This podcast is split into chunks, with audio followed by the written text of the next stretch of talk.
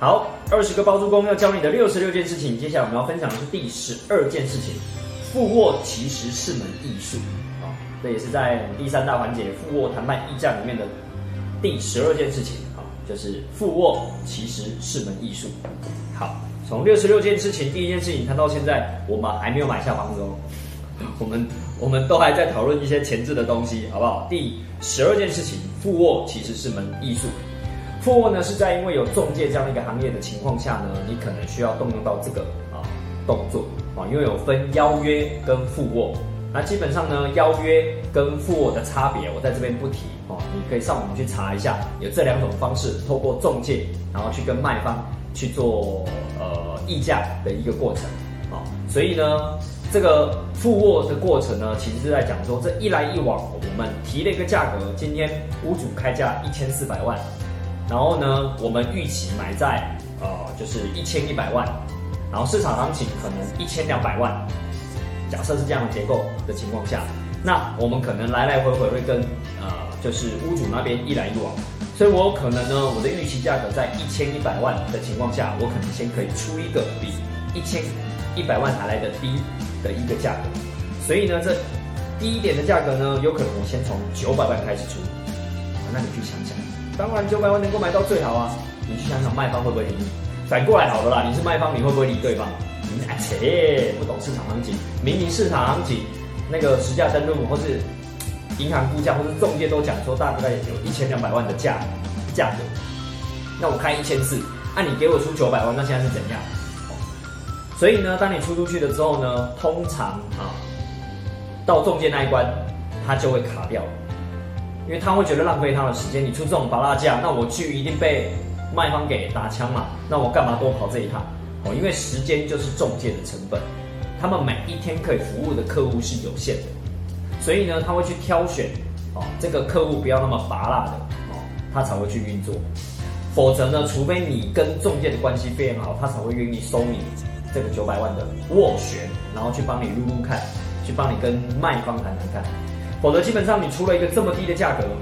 为什么我们讲说负负卧其实是门艺术？你要负卧负的刚刚好。什么叫刚刚好？我没有办法给你一个答案。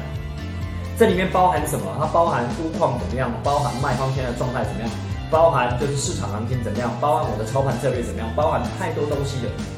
才会有那个敏感度跟那个经验值去付一个呃恰到好处的哦，接近甜蜜点的一个数字。哦，maybe 假设假设哦。我们可能这个敏感度到了，我们 maybe 我想要进的是一千一百万，我也不想浪费太多时间，一来一往其实要浪费时间的，所以我可能会出一个恰到好处，我可能从一千零四十万开始出，哦，从一千零四十万到一千一百万，中间还有六十万的呃空间，对啊，啊，但是这个东西又没有办法跟你讲，一千零四十万，难道卖方就会收吗？也不一定，我可能甚至会先去探一下卖方现在底价是多少，虽然他开一千四百万。但它的底价可能是在一千两百五十万哦，有没有就发现这一来一往，它的空间到底差多少？其实老实说，我们的呃提供给大家一点点的敏感度，就是大约如果你双方落差在我们讲说呃这个总售价的 ten percent 以内，都是比较有可能谈得成的，比较有可能，不能跟你讲说一定。比如说我们刚刚讲说一千市价一千两百万，那大家一定在上面跟下面嘛。所以大概在一千两百万的正负十 percent，正负十 percent 加起来就二十 percent 哦。正负十 percent 是一个我们大概的敏感度，然后呢，我们就会去慢慢去拉锯、拉锯、拉锯。所以当我知道它的底价跟我的呃我的出价能够缩短，已经缩短在所谓的十 percent 啊，比如说我们现在是一千，它的底价是一二五零，对我们基本上我们是一千一，好，那是不是还差一百五十万？其实这样呢，就要花多花一点时间去拉锯。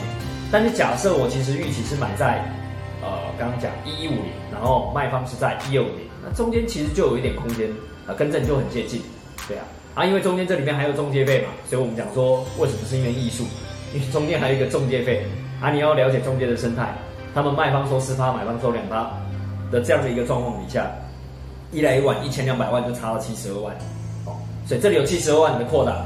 卖方有一些扩大，买方有一些扩大，哦，这中间就是三方在角力的一个过程，哦，所以我们刚刚讲说，付握为什么是因为艺术的原因，是因为你还要既了解卖方的心理状态，还要还要啊能够够清楚你自己的操盘策略、出价策略，还要了解中介的生态哦等等这些哦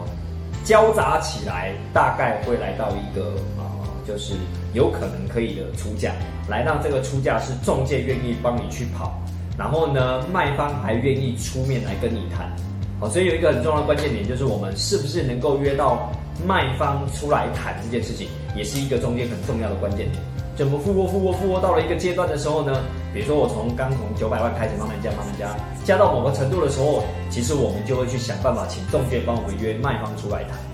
如果我够想到这个案子的话，对啊，又或者反过来哦，如果卖方够想要卖这个房子的时候，他甚至换他会提出来要不要找买方，